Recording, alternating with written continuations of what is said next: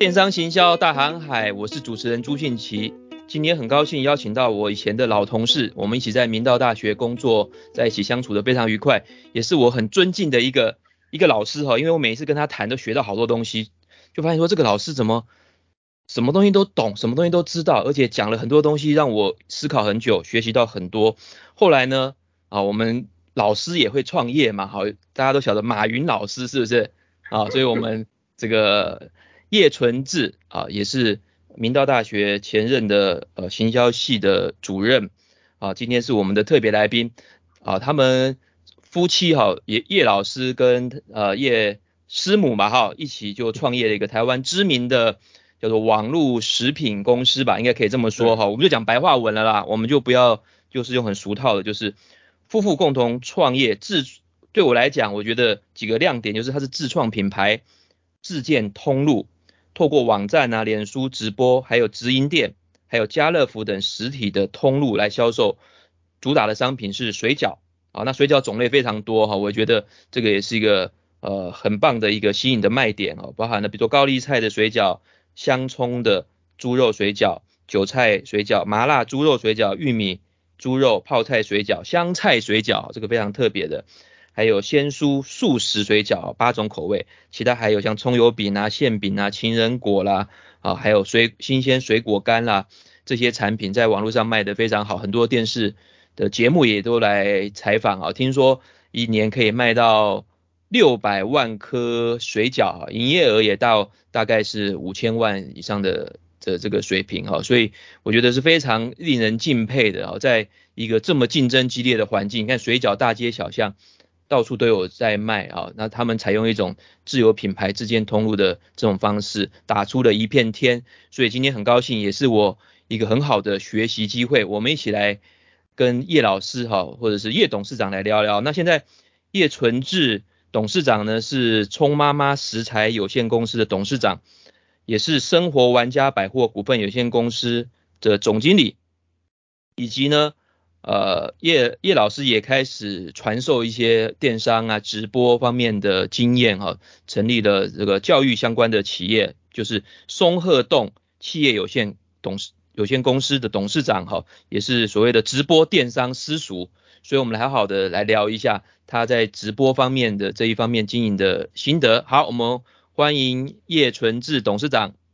叶叶董事长来，请你在你补充一下。好，好，刚刚讲的这么多，有 没有谢谢没有没有更新到最新的状况的？好，谢谢朱教授的介绍。那今天很高兴能到朱教授的节目来，呃，聊一聊这个电商行销或跟直播有关的哈。其实我们公司或我们集团，像臭妈妈食材有限公司，它是一个食品的食品的一个批发商。那生活玩家百货股份有限公司是我们的零售，属于零售部门的一个公司。他负责我们包括门实实体门店，然后我们的这个电商，我们的这个直播，甚至我们诶还同步在经营一个所谓的团购平台啊，团购平台。嗯、所以我们的这个布局大概就是大概多重通路的一个操作啦。那诶实体除了自建以外，有一个就是我们在家乐福也有上上它的实体通路，对对对对还有顶好顶好超市是因为被。呃，家乐福并购以后，我们也有一支产品进这个呃顶好的这个部分，就原来顶好，后来的它属于家乐福超市的部分啊、哦，因为它大店跟小店。我觉得是插话，好不好意思？我们就是让互动多一点。我每次逛这个家乐福的时候，我看那个水饺最贵的就是葱妈妈，我真的非常敬佩啊，就是怎么样可以不走低不走低价策略？哇，我的价格几乎别人的一倍啊！旁边的白冰冰的啦，呃、然后。有台湾的一些大的品牌啊，龙凤啊，哦这些，对对对对，哇，葱妈妈几乎是别人的快要两倍的这这这个价格哈。因为其实这个当时我们在创业的时候，对这个定价也是有自己的考量。因为早期我们也是走比较平价，我们曾经最早都是在做一一元水饺，一元水饺团购嘛，我看电视节目有介绍。对，一元水饺那个是我们刚创业是曾经卖过，那真的很好卖，因为一元水饺在这个。那你根本就是赔本嘛？怎么可能？怎么可能？平价的就需要很平价的人真的很多，但是你看一元水饺，我卖一元水饺我还可以赚蛮多钱的。啊？你就知道那一元水饺的成本。一颗一元的成本，那里面就能包些什么东西？可以赚蛮多，我可以给团购平台抽二十几趴，我还能赚钱，你就知道那个成本有多低。那他那个所谓低价水饺，诶，水饺当然是面粉、猪肉、菜这样子的一个组，对对对对对。那面粉面粉其实有别分等级，我可以用最比较好的面粉，我可以用比较烂的面粉，它一样面粉嘛。对对。那里面的原料当然一样，猪肉大家后来就知道，原来猪肉从世界各国都可以进来，各种肉都有。你有杂肉或是、啊、呃，比如人家弄剩的肉，你全部把它搅一搅，弄碎了。好可怕哦。那也是个肉，也是猪肉，他没有骗你，能赚。他没有骗你哦，就是同样即使是馅也有等级的高分。对对。虽然都是猪肉，我也可以找人家切碎的都不要的下绞肉搅一搅，对对对，给你。我也可以用好的猪肉，好，甚至用台湾猪，因为早期很多人都是用进口猪。嗯，有加拿大猪或美猪其实很便宜，比台湾猪更便宜。嗯，对，因为那呃欧美的人不太，尤其美国人不太爱吃猪啊，他们猪吃猪只吃那个热排，其他不吃。对，是是是。哦，德国人只吃猪脚，其他不吃嘛，不像我们什么都吃这样子。嗯嗯。所以那个价格就有差。哦，那如果你愿意做比较好的，你的成本其实就比人家高。我们现在的成本其实都比人家那个一元水饺高。嗯。是人家卖价高，我的第。制作成本比它的卖价还要还要高，这是一个趋势，就是你要愿意用好一点的料，所以也有一些同业他们做更贵十几块，那都是有可能，就同样的东西，但是水饺当然它是一个、嗯、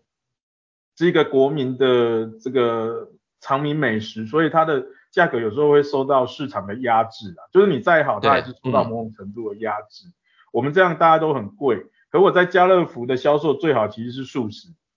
素素食水饺。更贵，嗯，因为素食水饺通常更便宜，所以素食水饺是人家三倍，是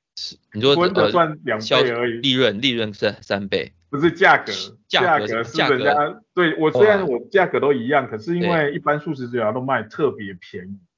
然后哦你是人家的三倍，荤的还会贵一点点，因为荤的跟我的价差大概就是一比二，但素的可能是一比三，但是我们的素的比较好吃啊，素食水饺的时候诶。所以我们在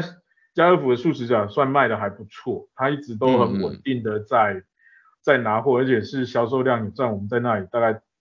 除了高丽菜水饺以外的第二名啊，就是很稳定，因为这个市场非常稳定啊，嗯、就素食是有一定的市场，然后做的好吃的素食更是不不多不多。那你的素食水饺如果比较好吃的话，就比较可能。所以您刚提到一个策略的转变，就是从原本一个走超级低价的，然后走到现在一个。呃，就是高品质的，然后中高价位的一个，较高的这种，就是，所以你也进入了这个食食材的批发批发产业，就是葱妈妈食材有限公司。对，我们就是会做，就是你可以做比较上游，然后让我的定价权比较够的时候，我而且我可以改变我的成分，我不一定要用比较便宜的材料，嗯，因为如果你都是单纯跟人家拿货，你可能就受制于人家已经弄好的东西，那你的。定价权是比较弱，因为我们最早也有做过拿别人品牌，那更惨，那价格完全被压制到，是，你没办法控制，而且你完全没利润，甚至他还可能杀的比你还低，他给你，比如说他成本假设给你五十块，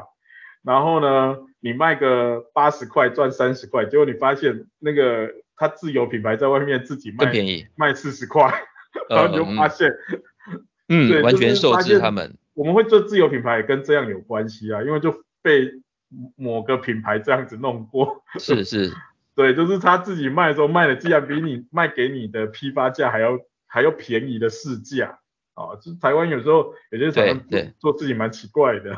所以就所以我们就会无止境的杀价了，哎，中左中高价，然后建立自有品牌的一个呃操作策略，然后走自有的电商，然后慢慢嗯，嗯，后来因为开始这个比如说电商购物平台。就是购物中心平台越来越多，我们开始有加入这个。我们全盛时期大概加过大概一两百个大大小小的购物中心呐啊，啊，因为很多集团，嗯、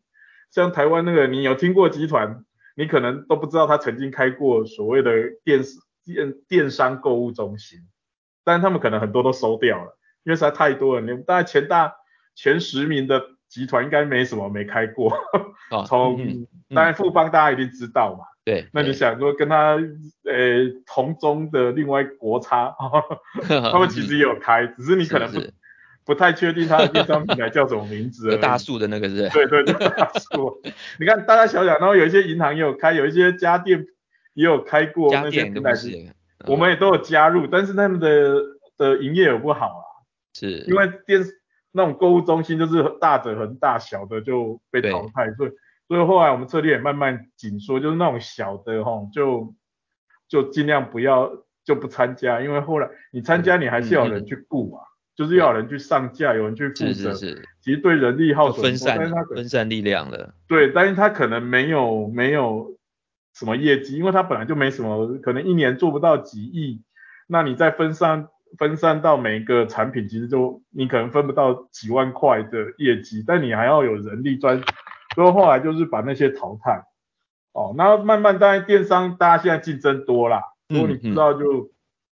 其实卖水饺的人也越来越多，所有卖水饺都要到网络上去卖水饺。对啊，对啊，网络上食品好像蛮蛮热门的。后来就是很多人都上网去卖，但这也造成整个电商的竞争提提升很多，而且很多人开始使用所谓的 FB 的广告或者是 Google 广告，所以这个。数位广告后来也也越来越贵，成本越来越高。对但是你，嗯嗯，你销售的东西，老实讲，我只能这样讲，现在的食品，尤其做冷冻食品的话，诶，你的广告成本太高，但是你的配送成本也很高。其实现在做电商是以冷冻食品会比较辛苦，会比较辛苦。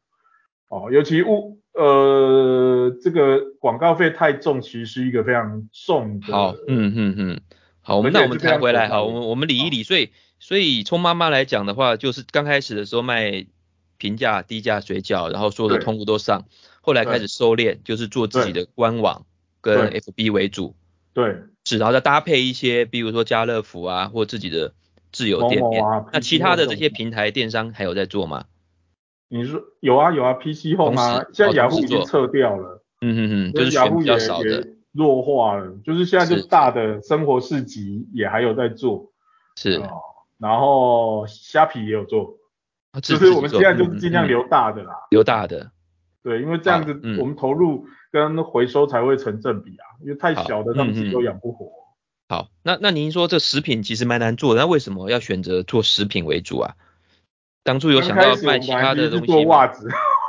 对对对，有听说，因为我们在彰化这边是。袜子的故乡嘛，对对，所以我们最早其实是做袜子，只是说那时候遇到日本三一大地震以后，因为我们的袜子是日本进口的纱，所以有一阵子因为原料那时候原料就没有，就断线了一阵子，所以你就没东西可以，哎，我们没有原料你就缺货。我们彰化自己自己做袜子，重要原料还要从日本来啊？对，因为我们做的是除臭袜。哦，我知道，对，台湾自己比较弱，台湾能做的就只有竹炭纱，但是那种。呃，属于高科技的什么银离银离子的，这种纱就是要日本进口啊。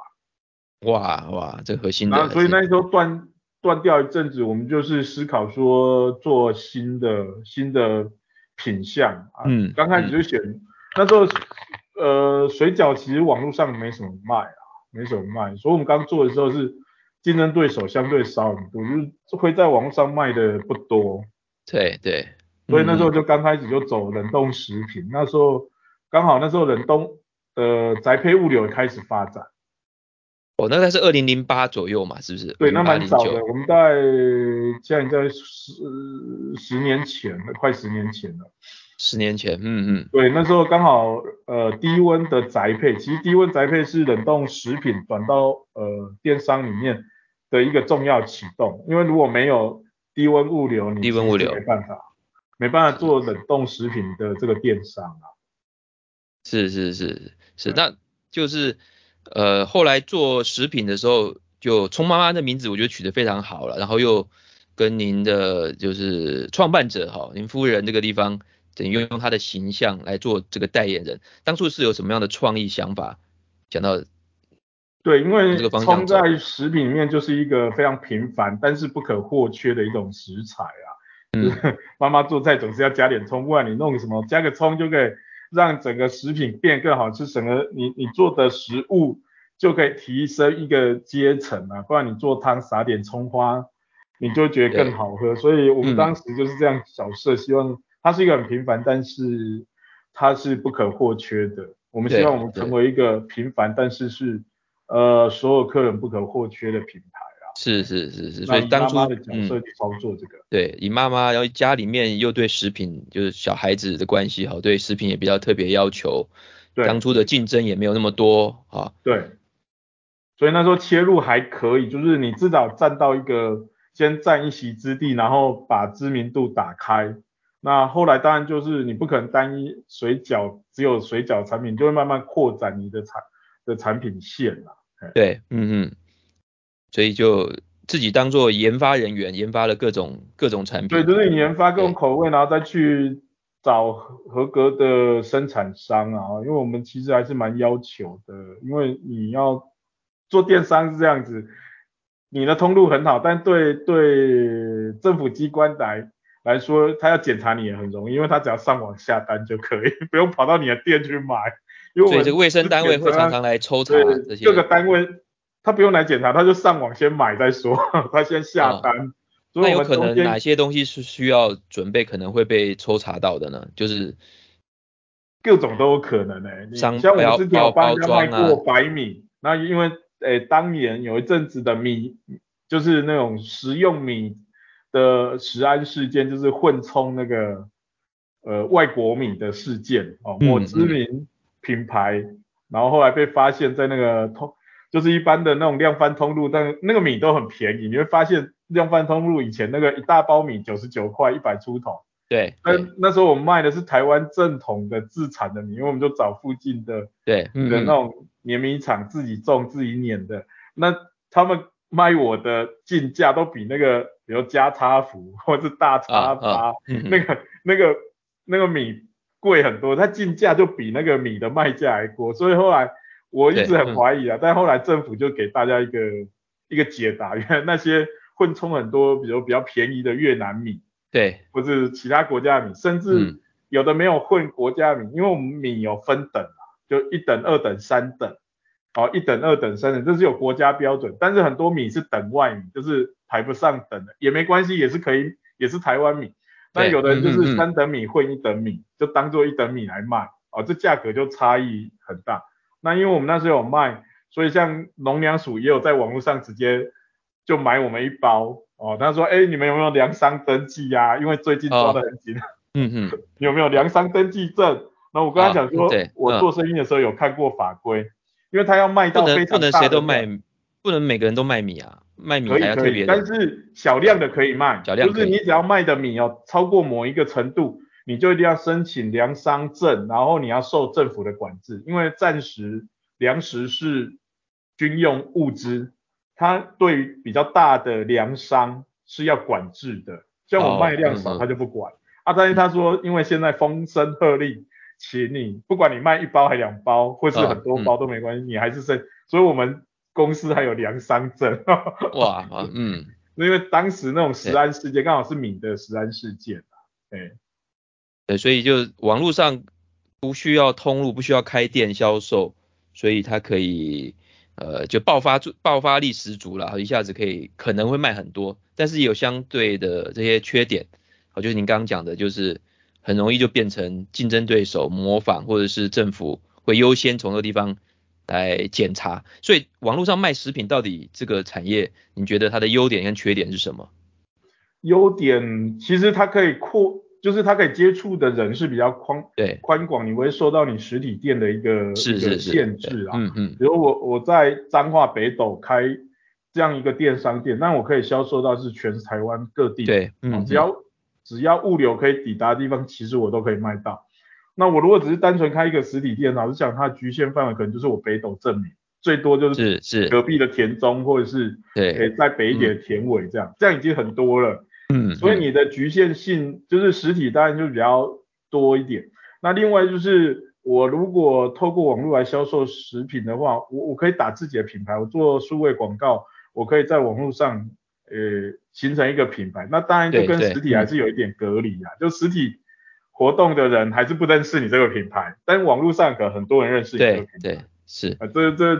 然后早期因为对啊，家乐福要家乐福让你们就是请邀请你们进入，也是因为你们在网络上已经有对一个就是我们在网络上已经打出知名度，然后那时候刚好有另外一个事件，就是湾仔码头退出台湾。对对对对对，嗯。然后因为对一个实体通路来讲，它的同一类商品，它希望有低平价、有中价、有高价。是。那当时他们邀请我们去是叫去补那个高价的。哦好，湾仔码头。所以他才愿意让我们的价格是那么高，不然他你看那个便宜的都一百块以内的九十九块，啊他有一件中价一百多块这样。哦原来如此。对对，就是当时刚好有他们诶在产品线上他觉得有缺口，所以他在网络上找呃可以去填补他缺口，而且要有一定知名度知名度的嗯嗯的的食品品牌去去满足他的消费者啊。对，他来讲，对他找你条件就可能会好很多，你找他拜托他就，对对，他的条件，因为后来也有大润啊、呃，或者是其他爱买找我们，就是那些给我们条件的比较弱，但是家乐福因为当时他那种局势下，他给我们条件算是相对比较好的，就是一般你铺实体你可能会呃资金被压很久啊，对对，义卖啊，但是我们对他的条件就是我可以很快拿到钱。我出货后就可以拿，嗯、就先把钱拿回来，但卖不卖掉就责任就不会在我身上，就会都在，也没有在他身上啊，因为他有找了一个 agent 当中间商啊，就是责任都在他身上啊，就是家乐福也不在家乐福身上，也不在我身上，就在我的中间商。啊、呃，关于这个零售产业跟电商的这种供应链的这种状况哈，大家可以去听我们前面前几集讲到全联啊跟其他零售通路的比较，有谈到、哦。对，所以你也没有想要所有的通路都都进，还是就专心做家乐福顶好这个？目前因为呃，其实你到实体通路，他们会有很多竞，有一些竞争避免的条款啊，比如家乐福他可能不希望我，嗯、就是如果我在铺大润发，我的价都一定要维持一定，不然两边就会一天到晚在比价。对，嗯，因为当时有这种，他要保证他是在他这种店型的。的这种零售通路，它一定要是最低价。对啊，对对，不然，不然可能会有一些罚款什么。今天如果呃一个卖三百，一个给你卖二九九，家乐福就会来 complain 说，为什么他卖二九九，你让我卖三百这样？那这样就会变成一个呃不断的在斗争的，或者是不断在是是是是的困境啊。所以后来因为他配合的很好，那实体我们就不打算铺那么多这种量贩型的通路了。对对，所以这个就是各种通路有它不同的角色了啊，比如您这自有官网，然后你的 FB 直播，然后家乐福，还有其他的，你还有铺，比如说 PC Home 这些，可以不大致讲一下这些生活市集啊，或者是虾皮，我们也有，因为虾皮很早就要求我们在那里开商城嘛，开团购嘛，开他有一直邀请我们做虾皮直播，只是我们现在。因为直播要做实在太多了，太多你因为直播很麻烦，就是很占时间。嗯嗯嗯。而且你们都是老板亲自上啊。我开的二十四小时都在 run 嘛。但是直播就是它很占直播主的时间，那直播主通常培养不易呀、啊，培养不易。哎，不能不能不能跨平台就一次对他们直播不行。可以，但是呢，消费者会错乱。哦。没有，连主持人都错错乱，因为当时赖开始直播的时候，他就邀请一堆 FB 直播很厉害的直播主，嗯。嗯，因为他去上我们课就认识很多厉害的人，然后就介绍很多，他们就是同时让他开两波，就是开 FB 跟赖，然后通常这样就是两边的人都很混乱，因为看的人无法理解直播主到底是在跟谁说话，呃，就是有一些用语。要买东西的时候会混乱。呃就是两边的族群不同，还有他的操作的那个对的细节是不同。啊、但是你要用同一套方法，两边就是你，比如说他，我我观察几场这种，比如说消费呃直播主比较关关切赖的这边看的人，那 FB 看的人就觉得他被忽视，就不太想理你，嗯、所以后来就两边业绩都变差了，就是这种同时操作，就是因为你顾了东就忘了西，所以反而。后来有的人操作就变成都独立，因为独立其实有时候效果反正都，如果独立只做 FB，FB 很好，然后今天只开 Line，Line 也很好，你同时一起反而都不好了，几乎都不好，所以哇哇挫折很多，所以你说同时播除非你是做内容，内容就没差。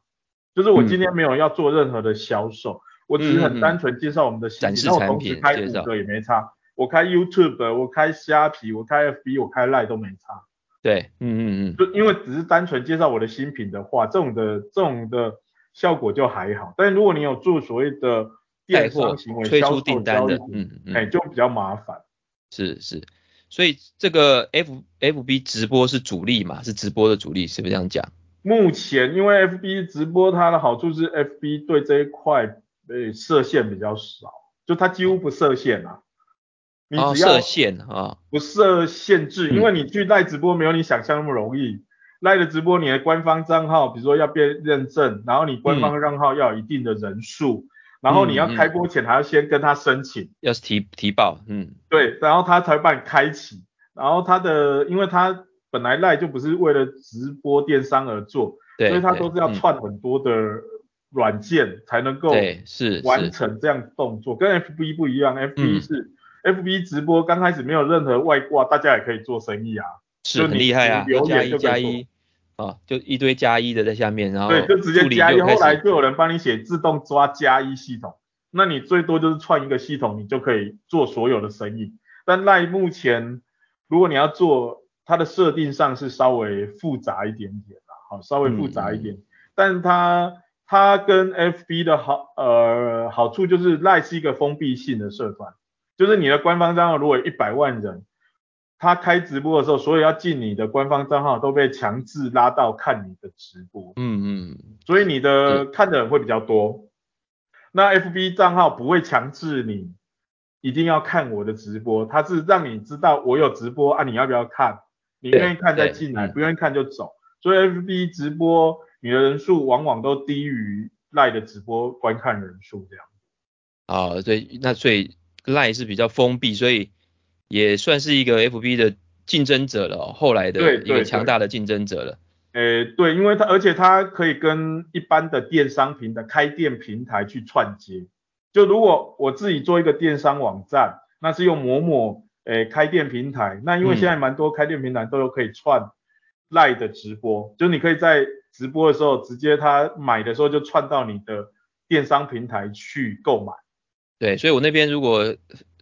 购买了购物车的，就直接连线到你的对你的销售网站、电商网站，这样子就是你所有资料都是绑在你自己的电商网站，比较不会。FB 是比较麻烦，它又要跑到另外一个外挂的这个。对对对，对，就是两个会有落差，就是如果我电商网站自己有自己的一套会员，然后我这个电呃直播网 FB 直播又有另外一个会员群，这有时候两群不太搭嘎，不能。就对公司的管理上，他不能把这两个合起来。那是是现在的赖直播是它可以绑到你的电商，嗯、所以对很多大的品牌电商站他们会比较喜欢啦。嗯嗯，因为你你你题目好像有一题在问说，好像很多大的品牌电商没有做，其实他们都有在做，只是有的是做不好啦。然后 对，因为这很正常啊。你说 Momo 它电视购物那么多，或者是网络购物那么多，其他有没有开直播？也有，他有到 FB 开直播，但是他的人数少的可怜，就是跟他那个百万族群，那个不到一百个人看，嗯、他都不好，你会以为他没播过，其实他几乎播很。去年我记得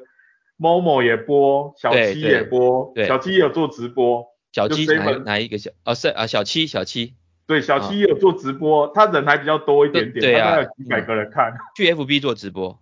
是不是？对对对。哦。然后，诶，什么星光三月，他就要求每个门店都要做直播啊。对啊，很多百货公司都都要求他的那个专柜，反正白天没有什么人嘛，就。对啊，他就做，只是他看的人也很少啊。东森也有叫他的人要去做直播啊，人也不多啊。其实不是没有，其实很多大的品牌都在做，只是他人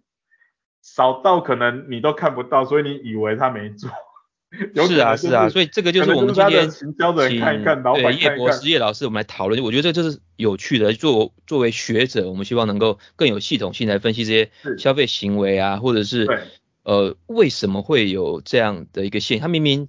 又有钱，能够请到有名的人，但是我们看到台湾这些知名的直播主几乎都是草根生长的。对，好，比如说丢丢妹啦，好，或者是我们的连大哥啦。对，啊，就就这些好像也不是说专门走艺人或者是非常知名度的，反而是在这片土壤当中慢慢的自然的的的成长出来的啊。那你您觉得是什么样？它能够抓到消费者的这个目光？我我有尝试去分析啦，哈，嗯，因为学行销大家都知道，我们在零售的店面上或零售的这个电商上，其实它它都还是一个死的东西。我就是产品摆在那里，对对对，说明。然后呢，你在电商更好一点，是我可以有更多说明，但是也都是平面的，都是静态的摆在那个地方，的或是稳定的在那边。的，就是你就算拍了一支片子也是单向的，就是。是呃销售卖方一直在不断的向买方推推推推推，对单向的，嗯对。但是你会发现直播有一个特色，我们是互动的，我们其实是即而且是即时互动。我我今天我介绍，比如说我介绍，假设这个商品，我说，哎，这个商品怎么样？哎，消费者说，哎，我我会长那个斑呢，啊，你说你这个有没有用？啊，但是你如果是电商，你没办法问这个问题啊。对，嗯嗯，对，我们实际销售的时候就会，假设我卖这个玛卡，我有卖这个玛卡，一流猛攻，你吃了要几分钟才有作用？那我这样问啊，玛卡，这是一个互动嘛，这是一个互动，你也用价了。十分钟或一个小时，所以你就啊做以前一个小时就先吃，你到时候就 biang biang 叫，不信我还可以退你。哦，好不好？嗯，所以这就是一个互动嘛，消费者会问啊，任何、嗯，比如我们前我们做就会跟不断的跟消费者有互动，他也会，而且直播主会把它加到自己的私赖群，如果你有买就私赖群，你有问题我可以一直问，不会像你一般电商哪有办法一直问，你问两题那个。客服都觉得你是奥客，对，很多电商根本没有客服啊，很多电商平台连客服都没有啊。对啊，更惨的是连客服都有。你说那个大的集团可能有客服啊，PC 叉啊，PC Home 啊，对对。那你如果多问几次，他搞不好都会把你标你是奥客啊，逼到 超级什么客，对，所以你才一直不是推荐，就是一天到晚都要问问题啊。啊，但是你在直播你会发现这个互动就很重要，消嗯消费者其实现在消费者越来越。因为社交太冷漠，社交隔离太严重，所以他们希望有一种互动性。是是是是是。所以像你看那些土，你说他们是比较草根性，但其实他们就是很接地气的。接地气，对啊对啊，很亲切啊。对，哎通嘛，我说台语，他们那些人听得懂嘛，然后两边就互相，对不对？你就说他一直骂三字经，但是人家就觉得很亲切嘛。对，但是，嗯嗯，像很多品牌主、品牌商不愿意找这些人，就是一个考量，就是他很怕他的产品被被草根化，所以你说那些品牌哈，比如说国际大品牌啦，哈，对，洗发精啊，或者化妆，他们都会很怕。但是在你怕的过程，你就会发现有一些很接地气的人，就用的一些不知名牌，就抢走你很多的市场。是是，嗯，像我们也有在卖法品。医美籍，号称一美籍法品啊，哈，嗯，我猜他已经抢了很多人市场，他卖的其实比一般开价是贵很多，但他他养了一百多个直播主在帮他卖，他就供货给这些人帮他卖，所以他也把自己卖成一个品牌。你在网络上你说这个牌，很多人都认识，因为很多人都买过，对，就你不、嗯、不管是 A 直播主的客人或 B 直播主的客人，其实很多人是买过的。那比较便宜的。像卡叉集团啊，专门做把柄，另外一个比较高级，做什么叫配叉，